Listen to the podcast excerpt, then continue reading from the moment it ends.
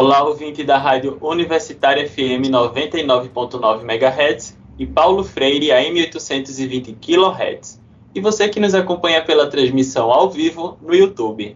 A asma é uma doença respiratória crônica muito comum, porém ainda tem muitos mitos a serem esclarecidos com a manifestação, os sintomas e a forma de evitar as crises da doença. Hoje o Saúde é o Tema vai falar sobre a asma. Eu sou William Araújo, estudante de jornalismo da UFPE, e estou junto com Isabel Baé, também de jornalismo. E lembro que esta edição fica disponível no site radiopaulofreire.ufpe.br e nas plataformas de podcast. Participe dessa conversa ao vivo aqui no YouTube. Envie a sua pergunta, interaja com a gente. Nesta edição do Saúde é o tema sobre asma, vamos conversar com a médica pneumologista e preceptora da residência de pneumologia do Hospital das Clínicas de Pernambuco, Camila Dias. Olá, Camila, seja bem-vinda ao Saúde ao Tema. Oi, bom dia, Will, bom dia, Isabel. É um prazer estar aqui hoje com vocês e falando especificamente hoje no Dia da Asma, no Dia Mundial da Asma. Espero esclarecer dúvidas aí e ajudar de alguma forma a população a, a, a entender o que é essa doença, essa doença crônica, mas que tem tratamento, tem controle, e a gente vai tentar dar uma ajudada aí nisso. Obrigada, viu, pelo convite. Nós agradecemos, agradecemos por aceitar. A presença. Isabel, bom dia. Pode dar continuidade aí. Tá, valeu, William. Camila, eu vou começar te perguntando o que é que seria asma e quais é que são as características. É, a asma é uma doença, como até o Will já definiu, é uma doença crônica, né? Então, é uma doença que vai acompanhar, na maioria dos casos, a pessoa na infância idade adulta. Existem algumas crianças que começam sintomas de asma na infância e passam algum tempo sem ter sintomas, a gente ali questiona se teve uma remissão, se teve uma cura, mas a grande discussão é, a asma não tem cura, há controle, em alguns casos, a criança tem sintomas de asma e para de ter, mas no decorrer da vida nada impede que em algum momento esses, esses sintomas retomem. É, eu sou pneuma adulto, então eu tenho aí um viés de quem está comigo são pacientes sintomáticos e mesmo quando passaram um tempo sem ter sintomas da criança à idade adulta, eles voltaram a ter os sintomas. E o que são esses sintomas? Né? Os sintomas de asma são basicamente tosse, chiado, aperto, dor no peito. Chiado torácico e dor no peito. Então, esses sintomas podem ter vir juntos, separados, às vezes é só uma tosse, às vezes é só o chiado, só o cansaço, mas é, os sintomas giram em torno dessa, dessa, desse quartetozinho: chiado, falta de ar, aperto no peito e tosse. O asmático, em sua maioria, esses sintomas são episódicos. Eles têm os sintomas, param de ter. Têm sintomas, param de ter. Então, os pacientes que têm uma asma intermitente, uma asma mais leve, aquela asma que é episódica, esses sintomas não são frequentes, não são todos os dias. A partir do momento que essa asma vai progredindo, vai se tornando uma doença mais grave, esses sintomas podem ser diários e isso a gente usa para graduar ali, para saber o quanto de tratamento aquele paciente vai precisar para controlar esses sintomas. Ô Camila, e no caso de quando os sintomas começam a aparecer durante a, a, quando a pessoa é criança, tem alguma situação específica que é mais propício a apresentar, a apresentar nos primeiros anos de vida, ainda nos primeiros meses? Como é que é isso? A gente fala em diagnóstico mesmo de asma a partir dos seis anos, tá? Até lá existe aí a, a pediatria, a pneumopediatra acompanha, e é difícil fazer o diagnóstico, porque às vezes o paciente não consegue fazer o exame que a gente precisa para o diagnóstico da espirometria, então é um exame de sopro, que tem alguns comandos que crianças menores talvez não consigam fazer. Esse conceito vem, vem mudando de a gente tentar fazer o diagnóstico cada vez mais precoce. Eu acompanho adultos, tá? É, os sintomas são muito associados, principalmente na infância, à alergia. Então, uma asma que inicia na infância, normalmente é uma asma que está relacionada à alergia, é a asma alérgica que a gente fala. Então, tem alguns gatilhos, tem alguns fatores que fazem com que aquela criança desenvolva os sintomas de asma. Os mais comuns são exposição aeroalérgenos, como a gente fala, ou seja, a poeira, às vezes é um bichinho de estimação, um gato, um cachorro, é frequente ter é, uma alergia a pelo de gato e cachorro, a caspa, né, no, no, no, objetivamente falando, é, viroses, então muitas infecções virais, eu acho que a gente, vocês percebem que a gente está passando por um momento aqui em Recife de muitas infecções virais, e essas infecções também podem ser gatilho para esse episódio de inflamação e de piora dos sintomas da asma. Tá? Então, né, principalmente na asma alérgica, quando a gente tem que esses gatilhos externos podem desencadear sintoma, mas em asmas não alérgicas, que é menos frequente na infância, outros gatilhos podem acontecer, dentre os quais alguma poluição, é, cigarro e infecções, seja viral ou respiratória, que serve para gatilho tanto na asma alérgica como na asma não alérgica. Então, a gente, a gente entende que é uma inflamação que, se é uma paciente que tem uma asma relativamente controlada, vem ali controlada, mas com algum estímulo, com algum gatilho, essa inflamação aumenta e o paciente volta a fazer esses sintomas que a gente já conversou. Camila, como é que é feito o diagnóstico da asma? E existe algum, é, alguma forma de diferenciar a asma de uma alergia comum? Veja, não tem como diferenciar porque a asma é uma das patologias alérgicas. Então, está inserido ali na, como eu posso explicar para vocês, no mecanismo de doença, tá? Então, assim, a alergia existem vários órgãos que são alvo. Então, quando a gente tem uma rinite alérgica, naquele momento, naquele paciente, o alvo é via aérea superior. Quando tem de pele, então tem uma dermatite atópica ali, tem uma alergia, mas uma, uma alergia que o órgão-alvo é pele. E quando a gente fala em alergia no pulmão, a gente fala de asma. Não existe só asma alérgica, ela é a grande, uma grande parcela dos pacientes asmáticos. São pacientes com asma alérgica, mas não é só isso. Existem outros é, mecanismos de asma não, que não é alérgico, mas não tem como a gente separar, porque a alergia nada mais é do que um tipo de inflamação na asma, e nesses pacientes com, com asma alérgica, é uma inflamação imunomediada por, por é, é, IgE, uma coisa já mais específica, mas não tem como a gente separar, tá? A gente pode graduar se o paciente tem só asma, se tem asma com rinite, se tem asma com dermatite, os três juntos. Termina que a asma é a, a, a doença mais que pode gerar maior gravidade, não que as outras não possam, mas talvez seja o que demanda mais internamento, é, maior custo de tratamento, mas não dá para a gente separar alergia de asma, porque termina sendo um mecanismo. A tua outra pergunta foi sobre diagnóstico, não é isso? Isso. Então, a gente precisa basear o diagnóstico nos sintomas, chiado, falta de ar, aperto no peito, tosse, episódico, e para a gente confirmar o diagnóstico de asma, a gente faz uma espirometria, que é um teste de função pulmonar. A gente vai medir o ar que sai no, do pulmão. Então, o paciente precisa fazer um exame que ele sopra e a gente, com alguns valores ali, a gente vai ver se tem uma obstrução. Por quê? Porque a asma é uma doença inflamatória que, no final das contas, com toda aquela inflamação, ele vai reduzir o calibre do brônquio, tá? Então, se meu brônquio é para estar tá desse, desse diâmetro e eu tenho uma asma, ele vai fazer um broncoespasmo, ele vai reduzir o tamanho do brônquio. Então, se o ar era para passar por um brônquio mais largo, ele está passando por um brônquio mais fininho, o paciente vai ter falta de ar.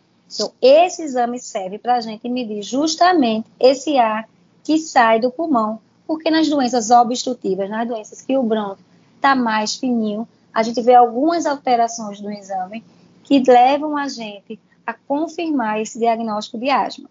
Na asma, diferente da DPOC, a gente não está aqui para falar da, da DPOC, que está relacionada ao cigarro, esse paciente tem o brônquio reduzido, mas quando ele faz a bombinha, quando ele faz a medicação, normalmente esse brônquio volta alérgico diâmetro normal, ele melhora de sintoma. Então, a gente tem esses testes para a gente avaliar antes e depois da bombinha, se esse paciente, depois da bombinha, ele melhora a quantidade de ar que ele consegue botar para fora no pulmão, provavelmente é um paciente com asma. Existem pacientes mais graves que não têm essa variação, mas aí, em sua grande maioria, os pacientes têm esses sintomas episódicos, eles fazem a espirometria e têm esse ganho da, do distúrbio obstrutivo que a gente vê antes da bombinha. Camila, no caso de quem tem asma alérgica, vai acabar percebendo em casa mesmo se tiver contato com poeira, mofo, ou até mesmo com gato ou cachorro se tiver animal em casa. Mas no caso de quem tem asma não alérgica, como é que ela vai aparecer na pessoa e ela vai ter que precisar procurar um médico? Como eu te falei, a asma alérgica é muito comum, é a grande maior, é, é, é a maioria, desculpa, a maioria do, do, dos pacientes, mas existe uma parcela de pacientes que não tem essa asma alérgica. Então, da mesma forma que asma alérgica, a não alérgica também existem gatilhos, existem estímulos que fazem com que aquela inflamação aumente e o paciente tenha sintomas. Nos pacientes que não têm asma alérgica, os gatilhos são poluentes, que podem também ser gatilho para asma alérgica. Alguma, alguma exposição a alguma toxina, algum gás. Então, é alguma outro, algum outro gatilho não alérgico. Para os alérgicos, a gente tem especificamente algumas coisas que a gente testa, mas que levam a, ao sintoma. Então, o paciente que expõe a poeira, que expõe a fumaça e não tem nenhum sintoma, mas talvez até o paciente tem é, deixa, refluxo do estômago e o ácido do estômago termina refluindo para o pulmão, pode ser um gatilho para uma asma não alérgica. É uma asma que foi é, iniciado o processo de inflamação não alérgica ali pelo ácido do estômago que chegou lá no pulmão. Então, são diversos fatores e a gente só diferencia porque, na verdade, na verdade, a grande diferença é o tipo de inflamação que a gente faz aí com alguns exames laboratoriais, tá? Camila, como é que o clima e a poluição afetam uma pessoa que possui asma, tanto alérgica quanto não alérgica? Então, é isso que eu falei. As pessoas têm alguns é, cada pessoa tem algum gatilho, a gente às vezes não sabe o que é, mas os pacientes sabem perfeitamente. Quando chove, eu canso. Então, assim, às vezes é a umidade é, é, do ar, às vezes é porque o ar está mais seco, às vezes é. Entendeu? Então, a temperatura que cai fica mais seca. Então, essas pessoas já sabem que ali eu vou cansar. Então, no ambulatório aqui é bem comum é, esses pacientes que sabem, ah, porque mudou o clima, doutor, e eu piorei dos meus sintomas. Então, cada paciente tem gatilhos que podem ser diferentes dos outros, mas no alérgico, normalmente está muito relacionado à exposição à poeira, fumaça, aeroalérgenos, que a gente fala, mudança de clima, é, a, a, própria virose. Então, muito, tem muitos pacientes aqui no ambulatório. E no não alérgico, outros fatores, mas que também são gatilhos. Termina que o paciente, às vezes, ele não entende o que é está acontecendo, mas ele sabe que toda vez que chove, ele cansa e ele chia. Às vezes, a gente precisa organizar, ele precisa entender o que é está acontecendo, porque nesses casos, ele precisa, talvez, é, recorrer à bombinha, é, se ficar mais grave, precisa ter essa consciência que talvez precisa de uma emergência. Então, asma é uma doença que a gente precisa cada vez, e eu agradeço a vocês por essa oportunidade de falar, porque a gente precisa do diagnóstico e a gente pode tratar no serviço básico de saúde. Existem medicações disponíveis que e, no serviço básico. Então, assim, a gente precisa esclarecer a população, a gente precisa atentar os médicos que estão ali na atenção primária para esse diagnóstico. Tá? Às vezes, se você não tem acesso à espirometria, mas você tem, você tem sintomas compatíveis, e aí você começa a tratar e o paciente melhora, a gente chama isso de teste terapêutico, é um paciente que, apesar de eu não ter aquele exame confirmatório, eu consigo tratar e dizer que é asma. Tá? Te respondi? Respondo sim, mas você citou é, há pouco tempo que é, eu entendi que você falou que não são todos os asmáticos que recorrem à bombinha, são alguns específicos, certo? Existe essa diferenciação mesmo? Não, nem todo mundo precisa de bombinha.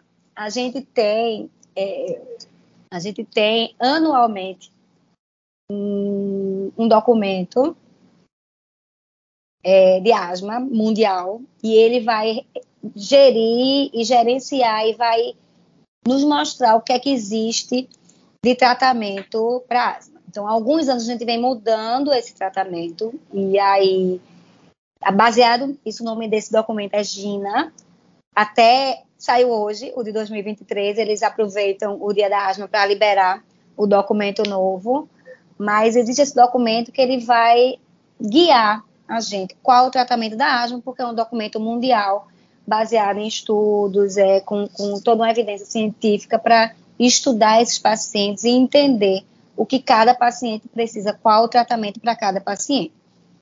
O tratamento da asma é baseado como se fosse numa escadinha. A gente tem do degrau 1 ao degrau 5. O degrau 5 é o paciente mais grave. É um paciente que tem que estar num serviço terciário. Esse paciente está comigo aqui no Hospital das Clínicas, ele está no Otávio de Freitas, ele está no Oswaldo Cruz, então ele é um paciente grave que precisa de acompanhamento no hospital terciário, porque ele faz medicações específicas que são liberadas pelo Estado, mas que precisam desse segmento com especialista. O paciente no degrau 1 e 2 são pacientes mais leves, tá? Então, o que é que faz a gente botar o paciente em cada degrau? É a frequência dos sintomas, tá? Então, se eu tenho um paciente que tem uma asma só quando gripa, que ele cansa, então é aquele paciente que vai ter uma crise de asma, uma, duas vezes no ano. Então, aquela asma esporádica, é aquele paciente que a gente diz, não, não deixa de ser asmático, porque quando ele tem uma exposição a algum alérgeno, a algum alguma síndrome gripal, ele cansa. Então, esse paciente, não necessariamente ele precisa fazer a medicação todos os dias, tá? Ele pode fazer a medicação nesses momentos de exacerbação. Então, qual medicação vai fazer? Eu acho que já é muito específico, mas nesse caso do, do, do primeiro degrau, é um paciente que vai fazer a bombinha se cansar, tá? No, no, no, paciente que tem mais acesso, no paciente do consultório, a gente consegue fazer uma associação de duas medicações, que não é muito barato, mas no SUS a gente consegue fazer uma bombinha que o, o Estado, é, que nem acho que é programa do Estado, acho que é um programa nacional, que o, o, a medicação, que é um remédio de graça, que ele consegue fazer uma associação de duas bombinhas e consegue tratar nesses casos de só se cansar. Quando a gente sobe para o segundo degrau, já é um paciente que tem um pouquinho mais de sintomas, mas é sintomas uma, duas vezes no mês. Então, é um paciente que, se tiver comigo aqui no SUS, como ele já tem mais sintomas, ele vai fazer uma bombinha todos os dias, mas é uma bombinha só com uma medicação, com corticoide inalado, que é o tratamento, o principal tratamento de asma, e ele vai fazer essa bombinha todos os dias e vai fazer o aerolim só se cansar. Que fique claro para quem está escutando que o aerolim sozinho não é tratamento de asma tá? Então, isso vem mudando. A partir de 2019, a gente vem entendendo que o aerolim é um sintomático, ou seja, se eu estou com dor de cabeça e eu uso a novalgina, eu trato a dor de cabeça. Eu não estou tratando a causa da dor de cabeça. O aerolim é isso na asma. Se eu estou cansando por causa de uma asma e eu tomo o aerolim, eu estou tratando o cansaço. Não deixa de ser bem-vindo, não deixa de ser necessário mas eu não estou tratando a asma. Então, principalmente a partir de 2022, 19 a gente já veio conversando sobre isso, mas assim, ficou muito claro, falo desse, desses marcos, porque são os documentos do GINA. É, o paciente não pode usar só o aerolim. Então, se você está aí do outro lado, você está usando só o aerolim, está errado, tá? Precisa conversar com o médico do posto.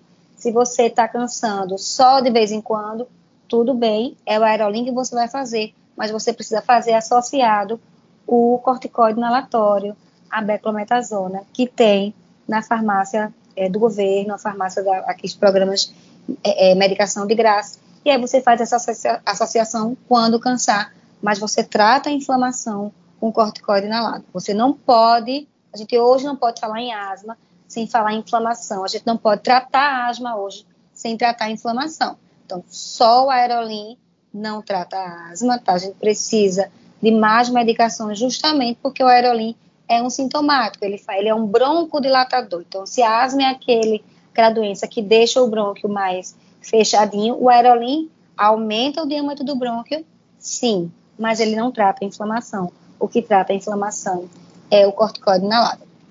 As pessoas têm um pouco de receio do uso do corticoide inalado, mas é extremamente seguro e necessário para o tratamento é, da asma, a bombinha, tá? Então, não é aquele corticoide comprimido, a prednisona, que também tem muita gente aí fazendo à toa, não é isso, a prednisona não é para ser feito como tratamento de manutenção da asma, mas o corticoide inalado, a bombinha com corticoide, sim, é o principal tratamento para asma, mas respondendo a Isabel, nem todos os pacientes vão fazer, a gente precisa avaliar a necessidade e a frequência, em qual degrau o paciente vai estar, para a gente saber com qual frequência e qual dose de bombinha aquele paciente vai precisar para controlar os sintomas. Se não controla, a gente vai subindo de degrau, se controla, a gente vai voltando e diminuindo dose de medicação. Inclusive, certo? diminuindo essa dose de medicação, a pessoa pode deixar de usar a bombinha em algum momento da vida? Pode, e aí ele pode voltar para aquele primeiro degrau, de deixar de usar a bombinha, mas ter essa consciência, essa educação. E aí é, uma, e aí é uma, um dever nosso, como médico. Em algum momento, o senhor pode fazer uma gripe e voltar a cansar. Então, neste momento, ele faz a bombinha por aquele período que está cansando, depois ele pode parar novamente. O que não pode é fazer só o bronquilatador, tem que fazer a associação do bronquilatador com o corticóide, que é o anti-inflamatório. Aproveitando que você falou em gripe, a gente está no período de, de, muitas doenças assim respiratórias e de transmissão da gripe, em que inclusive é muito importante que as pessoas se vacinem contra a gripe, que a vacina está disponível. Isso. Mas eu queria perguntar em relação a em relação à asma com o aparecimento de vírus, por exemplo, esse da gripe a gente também teve agora, a gente ainda está tendo a pandemia de Covid-19 que afetou uhum. milhares de pessoas. E como é que ela afetou as pessoas asmáticas? Will, a gente teve uma grata surpresa também. Quando começou o Covid, foi, imagine como foi na pneumologia, foi um Deus nos acuda em relação aos riscos que eles podiam, que o Covid especificamente podia trazer para o nosso paciente asmático. O que a gente percebeu foi que não houve uma piora, pelo menos naquele, naquelas cepas iniciais dos sintomas de asma. E aí a gente tem alguns vieses, então eram pacientes, todo mundo começou a usar máscara, todo mundo meio que se isolou, e os pacientes ficaram com receio e faziam a medicação de forma regular, porque eu abro um parênteses para lembrar que pacientes de doença crônica não é fácil de tratar. Então, com o decorrer do tempo, eles esquecem, eles estão mais controlados, ah, eu acho que estou melhor. Então, assim, Nesse momento Covid, a gente teve que uma melhora em relação a alguns gatilhos da asma ali, que foi o isolamento social, o uso de máscara, o uso regular da medicação. A gente não viu o pior importante em relação aos sintomas com Covid. Saíram alguns documentos, no GINA principalmente, é, é, sugerindo que, que a, a ideia for, era manter o tratamento e, e algumas documentos, alguns estudos mostraram que talvez o tratamento da asma, o próprio corticoide inalado que usa para tratar a asma, podia ser uma medicação que protegia o paciente relacionada a receptores de vírus, enfim, teve aí essa, essa, essa ideia de que quem tratasse sua asma, além de ficar com a inflamação mais controlada, teria um fator de proteção para a infecção por Covid. Então, a gente não viu Covid mais graves em pacientes asmáticos, tá? O que a gente percebe muito é que esses vírus respiratórios, essa virose que a gente está vivendo agora, de vírus essencial, é, são viroses que a gente sabe que de muito tempo elas pioram da asma, a gente vê isso diariamente. Quem está quem, quem, quem tá em contato com esse paciente de asma vê diariamente. É uma gripe que piora do sintoma, que o paciente precisa para emergência, que precisa otimizar o bronquilatador, às vezes precisa fazer corticoide sistêmico também, é o que a gente chama de exacerbação. São esses momentos que está controladinho e piora do sintoma que o paciente exacerba, tá? No COVID a gente não, precisa, não percebe essa relação, mas nas outras viroses, é, influenza, vírus essencial, isso é muito claro para a gente. E aí fica um alerta para vacina Covid, eu acho que é independente de qualquer coisa, a gente vive o Covid a cada cepa, como eu falo, então a gente não sabe o que é que vem na próxima, então o ideal é estar com o cartão de vacina completo, tá certo?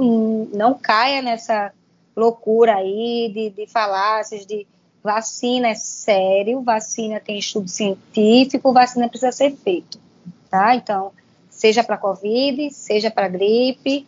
Então, assim, hoje a tecnologia, óbvio, evolui de, de, maneira muito rápida, exponencialmente rápida, e a gente tem vacinas seguras sim para o Covid, é importante, porque eu não sei se na próxima cepa do Covid eu não vou ter um gatilho para asma aí. Então, a gente está falando do que a gente viveu em 2020 e 2021. Para a gripe é importante, como eu falei para vocês, gatilhos acontecem, a gripe é um deles, então se você está vacinado contra a gripe, você é menos um gatilho, menos uma exposição, ou mesmo que tenha, você talvez não fique grave, diferente se você não tiver tomado a vacina. A gente tem alguns, alguns, algumas populações de risco. O paciente pneumopata, o paciente asmático é população de risco.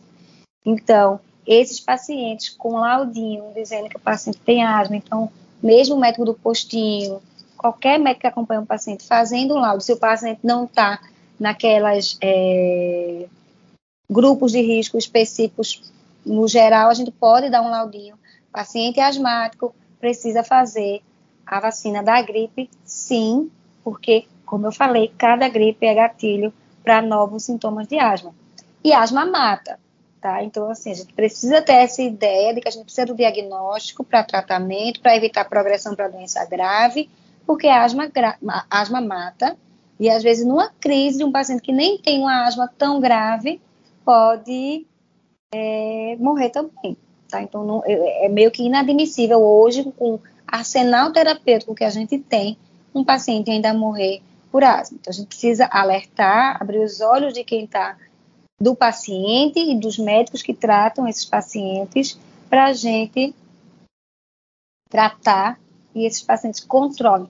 A asma é uma doença totalmente controlada. Os pacientes com o tratamento ideal para o seu nível de asma, eles conseguem fazer todas as atividades diárias, trabalhar, é, lazer, tudo, exercício físico, isso a gente pode até falar um parênteses, eu vi que vocês vão falar sobre isso também, mas tudo, vida normal. A asma controla de forma que o paciente tem vida normal. Existem pacientes específicos com asma mais grave, mas isso é uma minoria. É para ser uma minoria, não é para ser uma maioria. A asma não controlada não quer dizer que é uma asma grave. A asma não controlada tem diversos fatores. Por exemplo, é um paciente que não tem diagnóstico, é um paciente que não está tratando, é um paciente que está tratando errado, é um paciente que tem alguma outra doença, por exemplo, uma rinite, alergia está muito relacionada, rinite e asma. Então, se eu tenho um paciente com asma, que eu estou tentando tratar, mas que a rinite está descontrolada, talvez esse paciente não controle da asma também. Então, termina que o paciente asmático é um todo, que a gente precisa avaliar como um todo e tratar degrauzinho por degrauzinho, checar coisa por coisa para ter esse controle. Sem dúvida, Camila, sua fala foi muito importante, tanto da vacina quanto da questão da mortalidade da asma, né? A gente geralmente pensa que é, certas doenças que já têm um tratamento evoluído não matam, mas matam ainda se não houver o, o cuidado, se não houver a atenção devida. E eu sei que você já citou brevemente, mas a gente tem uma pergunta da produção. Ana Sabino quer saber se a rinite pode acabar desencadeando a asma. Está contemplando a apresentadora que está quase com uma crise de rinite. Vamos é... tratar. então, como eu falei, é, é, principalmente existem rinites não alérgicas e tudo tem muita relação. Às vezes, o mais, o mais comum é aquele paciente que tem uma asma alérgica e tem uma rinite alérgica também. Entendam que a mucosa que, que, que reveste o nariz, ela desce toda a via aérea, chega na traqueia, então é mais ou menos o mesmo órgão que a gente separa né, em, em via aérea superior, em orofaringe, laringe, então isso aí vai mudando o nome, mas que é mais ou menos a mesma, o mesmo revestimento. Então, quando o paciente tem uma alergia de, de, de, de via respiratória, normalmente é tudo. Então, habitualmente está associada. Como eu digo, vai descendo. Tem gente que só tem rinite fica aqui. E aí tem gente que essa rinite desce, não é isso a, a, a definição, mas que aquela inflamação chega nos brônquios e, e, e, o paciente tem asma. Então, está muito relacionado. Tá? Então, assim, eu digo aos meninos aqui do HC que eu preciso muito da alergo e da otorrino, porque às vezes, para eu tratar asma, eu preciso de ajuda para tratar a rinite. Porque imagine, eu não sei se você tem isso, Isabel, que quando você tem rinite fica descendo secreção assim, aquela rinorreia que a gente chama, baixa a cabeça, escorre. Então, assim, entope o nariz. Quando você deita, esse líquido que, que escorria para frente, ele vai para trás. Então, a gente chama um gotejamento posterior. Então, esse pingadinho de secreção chega atrás. Isso faz com que você tussa, principalmente quando você deita. Então, isso faz com que você, nesse momento de acesso de tosse, faça broncoespasmo. Então, a rinite não controlada é um gatilho, sim, para não controle da asma também. E quando a gente pensa no paciente como um todo, se é um paciente que tem rinite e asma, a gente precisa tratar as duas coisas. Eu converso com os residentes aqui, os estudantes, que a gente não pode, quando a gente está pensando na escadinha do tratamento, a gente não pode subir um degrau do tratamento sem a gente avaliar o paciente como um todo e ver se tem alguma doença ou outra comorbidade que esteja fazendo com que aquela asma não controle. Então, se eu estou no segundo degrauzinho, mas o paciente está com a rinite descontrolada, eu fico naquele degrau, eu trato a rinite do paciente e eu reavalio o paciente. Às vezes só isso controla, tá? Tem alguns casos mais específicos que tem outras doenças relacionadas à rinite, rinocinusite, polipose, que precisa de uma avaliação do otorrino, que às vezes precisa de um procedimento cirúrgico, e aí é o que eu digo que a gente precisa desse acompanhamento multidisciplinar, dessa análise e avaliação mais global do doente. Somente porque uma rinite eu até consigo tratar se for uma medicação inalatória, mas às vezes a relação a, a procedimento cirúrgico é muito específico, eu preciso do otorrino ali para me ajudar a tratar aquela doença que está atrapalhando o meu controle da asma. Entende? Então, a asma é uma doença que o pneumo trata, mas que a gente termina entrando aí na otorrino, às vezes na gastro, porque às vezes o refluxo é, do, do, estômago também piora a minha asma. Então, às vezes é um paciente que tem asma, mas tem doença do refluxo. E a gente precisa começar esse, essa avaliação, esse tratamento do refluxo, ou encaminhar para um gastro para a gente, em, em, em conjunto, tentar controlar ali os sintomas, para eu ver no final o que é que tem de asma e o que é que tem das outras comorbidades, para a gente tratar a asma, tá? Para a gente não aumentar a dose de medicação para asma no paciente que o que está fazendo descompensar é a rinite, é o refluxo, às vezes um quadro de ansiedade, né? Então, existe algumas coisas, alguns fatores confundidores, que é o dia a dia e a conversa, a escuta do paciente, que a gente vai entender o que é que está atrapalhando aquele controle da asma, o que é que está fazendo com que aquele paciente não controle a asma se é algum fator confundidor ou se realmente é uma asma grave que eu preciso aumentar o tratamento e aumentando as doses das medicações. Você que nos acompanha ao vivo no YouTube, envie sua dúvida para nossa especialista responder. Hoje o Saúde é o tema fala sobre a asma. Recebemos a médica pneumologista e preceptora da residência de pneumologia do Hospital das Clínicas de Pernambuco, Camila Dias. Camila, você estava falando em relação à equipe multidisciplinar e falou em relação à área médica, mas também a pessoa com asma, dependendo do nível que está, ela pode precisar de uma fisioterapia respiratória ou do acompanhamento com fonoaudióloga? Sim, veja. Físio é importantíssimo para a gente dar pneumo, entendeu? Então, assim, são pacientes que às vezes precisam de uma reabilitação, são pacientes que têm esse, esse segmento aí, porque às vezes o paciente tem limitação a alguma atividade. A asma, diferente do DPOC. O DPOC a gente tem com mais frequência essa necessidade da, da reabilitação. Nas asmas mais graves, às vezes a gente precisa dessa, dessa ajuda, dessa, desse, desse conjunto para poder o paciente lidar com o sintoma, de ter esse, alguns exercícios que ele consiga melhorar aquele é, é o trabalho respiratório, o, o, enfim. Fono é muito específico, fono é muito para aparelho aqui de deglutição. Então, existem algumas doenças da pneumo que a gente precisa sim de fono, principalmente doenças que estão relacionadas à aspiração, são pacientes que não conseguem. A gente tem mecanismos de defesa que fazem com que aqui no pescoço da gente, o que é para ir para o sistema digestivo, saliva, a gente engole pelo esôfago e a gente tem uma, uma proteção para a via aérea para ter esse, esse segurança de a gente não aspirar, de não colocar, a gente não come e a comida vai para a via aérea, não vai para a traqueia. Quando vai, a gente engasga, né? A gente tosse para aquela comida sair dali. Então, em algumas doenças que existe alteração desse sistema de proteção, a gente precisa da ajuda da fono. Na asma não é tão frequente, tá? A asma, como é uma doença mais baixa, de brônquio, de, dessa história de broncoconstricção, de hiperatividade, a, o grande tratamento é a bombinha.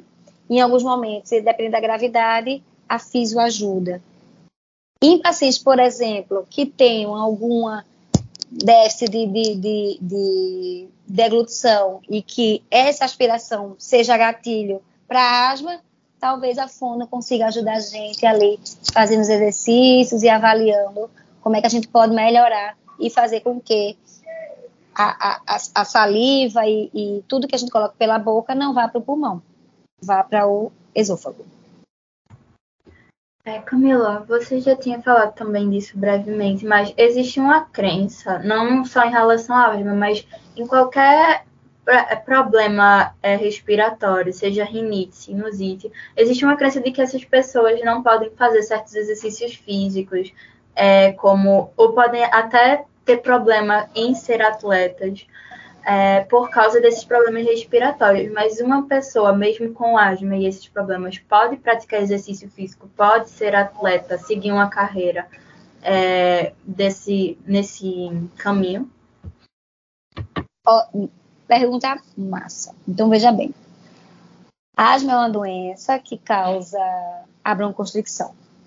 Existe uma entidade chamada broncoespasmo induzido por exercício. Então, assim, Inicialmente se falava em asma induzida por exercício, hoje a gente está separando os conceitos. Então, nem todo paciente asmático tem broncoespasmo induzido por exercício. Então, em torno de 50% dos pacientes asmáticos têm também broncoespasmo induzido por exercício. 10 a 20% de pessoas não asmáticas também têm broncoespasmo induzido por exercício. Então, primeiro a gente precisa saber se aquele paciente asmático, vamos focar aqui que a gente está falando sobre asma, tem ou não broncoespasmos exercício. É, se esse paciente tem e a gente trata a asma normalmente, que o tratamento do broncoespasmo, que também induzido, também é em é, relação à inflamação, a gente trata o broncoespasmo exercício. Então, é por isso que eu falo que no paciente tratado ele consegue sim fazer todas as atividades físicas, tá? E existe atleta que é asmático, existe atleta que é asmático. Então, precisa-se do diagnóstico. Algumas medicações no tratamento da asma podem ser é, usadas como doping, então precisa do diagnóstico, porque os pacientes, os atletas asmáticos, eles seguem seu tratamento com medicações que não, não, não são doping, e a gente consegue manter aquele, aquele paciente controlado e ele consegue fazer atividade física e competir. Eu acho que se a gente der um Google, a gente acha um monte de atleta aí que é asmático. Então, a asma não impede de fazer exercício físico. Já entro numa questão que eu acho que é muito comum de escola, de pais que têm filhos asmáticos e tem medo que cansem e pede para já manda um laudo para a escola que o paciente é asmático, que não pode fazer atividade física. Existem casos e casos. Se o paciente não está controlado, não pode realmente, a gente precisa tratar. E em tratando, esse paciente consegue fazer toda a atividade física, mas não é impedimento. Eu entendo o receio, mas precisa do diagnóstico e do tratamento. Em pacientes que não têm asma, você pode fazer bombinhas especificamente antes do, antes do, do, do exercício físico e a maioria deles também consegue realizar sua atividade física sem maiores problemas. Pacientes mais graves, às vezes a gente não consegue, mas na grande maioria não há relação de, do paciente asmático não fazer atividade física. Pelo contrário, hoje a gente já entende que a atividade física melhora a inflamação. Então, os pacientes asmáticos que fazem atividade física também é um fator controlador dos sintomas, independente do uso da medicação. Tá? Então, é extremamente importante para todo mundo, inclusive para o asmático, fazer atividade física, porque melhora, atua também na melhora da inflamação, na melhora da causa do mecanismo de asma.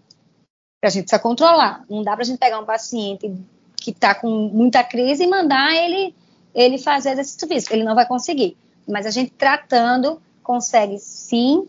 Asma não é, é você não, não, não é fator de proibição para atividade física. Umas mais, outras menos. Às vezes, em piscina de cloro, por exemplo, o paciente, ah, é importante nadar, é uma atividade aeróbica. Mas às vezes a piscina de cloro é, fica o cloro volátil ali e alguns pacientes aquele cloro pode ser gatilho para asma, não necessariamente atividade física. Então, tudo a gente precisa analisar e avaliar qual seria a melhor atividade física para aquele paciente, mas a gente precisa encorajar os pacientes asmáticos a fazer atividade física, sim. Controla da asma, faz atividade física. Alguns têm medo de leva a bombinha, coloca uma bombinha ali, para dar mais segurança, você vai sentindo, você vai sentindo o seu, seu limite, você vai entendendo ali até onde você pode chegar, mas a ideia é que faça exercício físico. Isso, às vezes, a fisioterapia ajuda a gente, sabe, Wilde? A gente ficar, inicialmente, ver uma atividade física monitorada, para o paciente ter mais segurança, fazer uma reabilitação, uma coisa ali, para ter, ter segurança, e, aí, e daí a gente vai esticando a corda e soltando mais um pouquinho, e soltando mais um pouquinho. E o paciente vai tendo mais segurança de fazer atividade física, que é extremamente importante também na asma. Camila, além da prática de exercícios físicos, em relação à alimentação, a pessoa que precisa ter asma, ela precisa ter o peso de, controlado de certa forma, porque esse sobrepeso poderia atrapalhar a respiração? Eu vou só mudar aqui que vai descarregar. Tá certo, tudo bem. A gente falou, vocês estão me escutando, que eu tirei Sim. do. Estão me escutando, que eu tirei do Sim. fone para carregar. Então, asma é uma, um mundo, tá? A gente falou brevemente aqui sobre asma alérgica, não alérgica, mas existe uma asma relacionada à obesidade. Então, assim, alguns estudos estão chegando, teve algumas atualizações, que talvez o obeso já tem uma asma específica do obeso. Alguma, alguma aquela inflamação que tem na, na alergia, tem uma inflamação específica no doente obeso também. Então é uma coisa que a gente vem aprendendo. O que é que a gente sabe? A gente sabe que o paciente obeso com asma normalmente tem uma asma um pouco mais difícil de tratar. Tá? Então, às vezes, entre os fatores, além da medicação, perder peso é extremamente importante. Então, às vezes, o paciente perde peso e controla do sintoma de asma. Então, entre aquelas comorbidades que eu falei para vocês, ansiedade, refluxo, rinite, obesidade é extremamente importante. Então, a gente precisa entender ali o quão a obesidade pode ser prejudicial também na asma. Talvez exista um asma, a gente está nesse crescente de conhecimento, mas a ideia é que existe uma asma específica relacionada à obesidade, que alguns como é que posso explicar para vocês? Alguns marcadores da obesidade podem ser gatilho e podem levar aquele paciente a ter asma. No paciente que perde peso, talvez esse paciente controle, mas é extremamente importante. E aí entra novamente a atividade física como importante na asma em si e na, na perda de peso ali.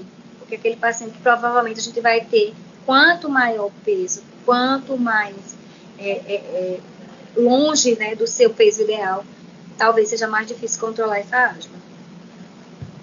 E Camila, existe, é, de todos os tratamentos que você citou, tem algum deles que impossibilita o paciente, por exemplo, de seguir a rotina de trabalho, a rotina de exercício, rotina pessoal? Bel, só um minuto, eu não estou escutando.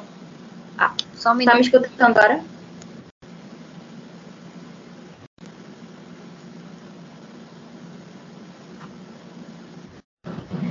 Você pode repetir, por favor? Posso? Você está me escutando agora? Escutando agora. Perdão, eu não sou muito TI, vocês perceberam, né? Sem problema. É, a minha pergunta foi: é, você falou sobre vários tratamentos da asma, tratamentos diversos. Algum deles impossibilita o paciente de seguir a rotina normal de trabalho? Ele precisa de um repouso maior, precisa ficar em casa? É algum desse tratamento impossibilita ele de seguir a rotina de exercício, rotina pessoal mesmo? Não, a maioria dos, dos, dos degraus da asma são mominhas, hoje bem portáteis, inclusive, e o paciente consegue fazer sua atividade de rotina habitual, trabalho, é, lazer, tudo. A asma tem momentos de exacerbação, como eu falei, que a inflamação sai do basal. Então, nesses momentos de exacerbação, uma gripe, uma pneumonia, uma exposição específica, ele pode fazer uma crise de asma. Então, na crise de asma, talvez ele não consiga trabalhar, mas normalmente é um tempo 5, 7, 10 dias. Então, assim, quando a gente vem, alguns anos a gente vem é, tratando a asma mais regularmente, que a gente tem acesso do primeiro degrau ao 5, seja pelo federal, seja estadual. Então, a gente trata os pacientes de asma, graças a Deus, muito bem, obrigado pelo SUS. No particular, eu nem vou comentar, porque aí realmente é acesso, mas a gente consegue tratar muito bem esse doente, esse doente fica assim controlado.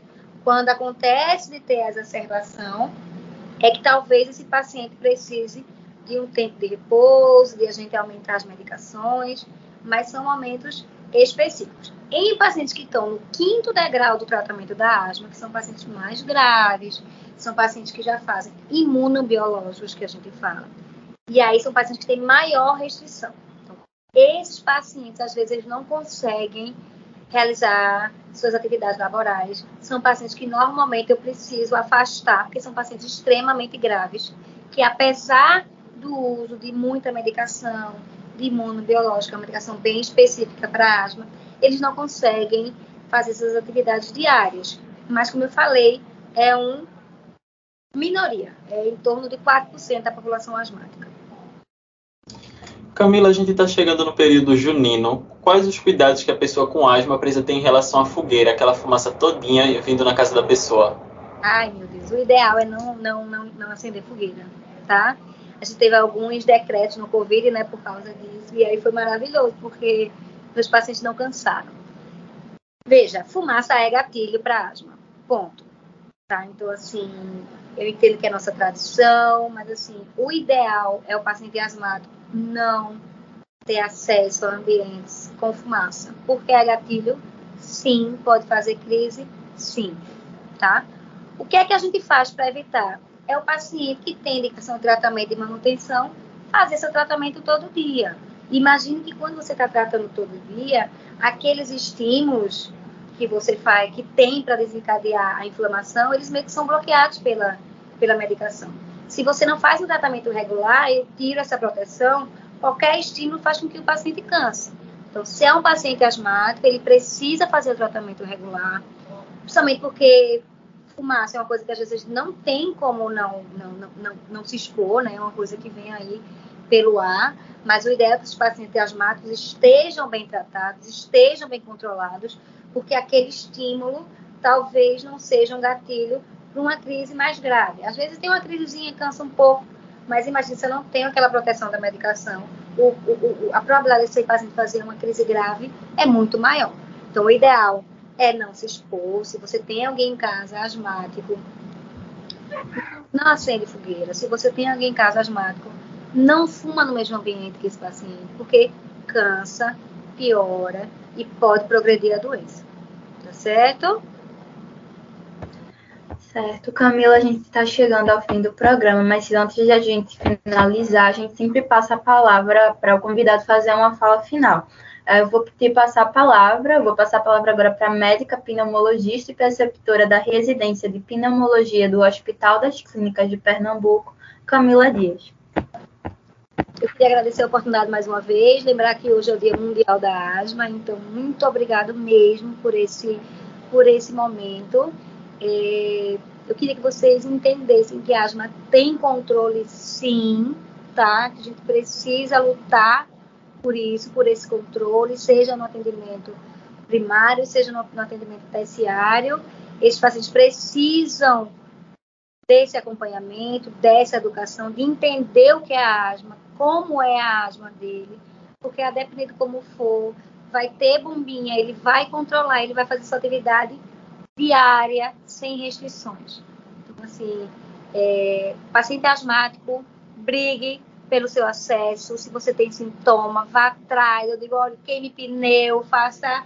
Você precisa desse acesso ao sistema de saúde, porque é a medicação é de graça. Então, do primeiro ao quinto degrau, eu consigo tratar o paciente com medicações gratuitas, que são é, cedidas e doadas pelo Estado, pelo governo federal, que tem um trabalho maravilhoso em asma, que eu vou até elogiar nossa farmácia do estado, que é seríssima e que mudou a vida dos pacientes. Mas o grande recado é chiado, tosse, aperto no peito, falta de ar, pode ser asma. A gente está aqui resumindo a uma doença da pneumologia, existem outras, mas se tem sintomas relacionados a alguma exposição, pode ser asma, precisa ser avaliado talvez tratado, porque tem controle e você consegue viver aí a sua vida normalmente, apesar de ser asmático. É uma doença crônica, talvez você precise fazer bombinha o resto da sua vida, mas eu imagino, eu não tenho asma, mas eu imagino que cansar não deve ser fácil e existe tratamento e a gente pode controlar e pode viver aí a vida normalmente. Muito obrigado, Camila, por aceitar participar hoje do Saúde é o Tema. Deu para falar bastante coisa e tirar bastante dúvida hoje aqui no programa. E eu lembro que a vacina contra a Covid-19 está disponível para a população a partir dos seis meses. Não esqueça de tomar a dose de reforço. Eu também lembro para você tomar a vacina da gripe para prevenir essas complicações relacionadas à asma. Não esqueça de seguir as medidas de prevenção da Covid-19, porque a pandemia ainda não acabou. Saúde é o tema, está encerrando por aqui. Eu lembro que esta edição fica disponível no site radiopaulofreire.fpe.br e nas plataformas de podcast. A produção e o roteiro deste programa foi dos estudantes de jornalismo da UFPE, eu, Isabel Baé, William Araújo e Leandro Lopes, sobre orientação da professora Paula Reis. Nas redes sociais, Ana Sabino de Publicidade e Propaganda, coordenação de transmissão e edição de podcast, Leandro Lopes. Tchau e até o próximo Saúde é o Tema. Tchau, tchau.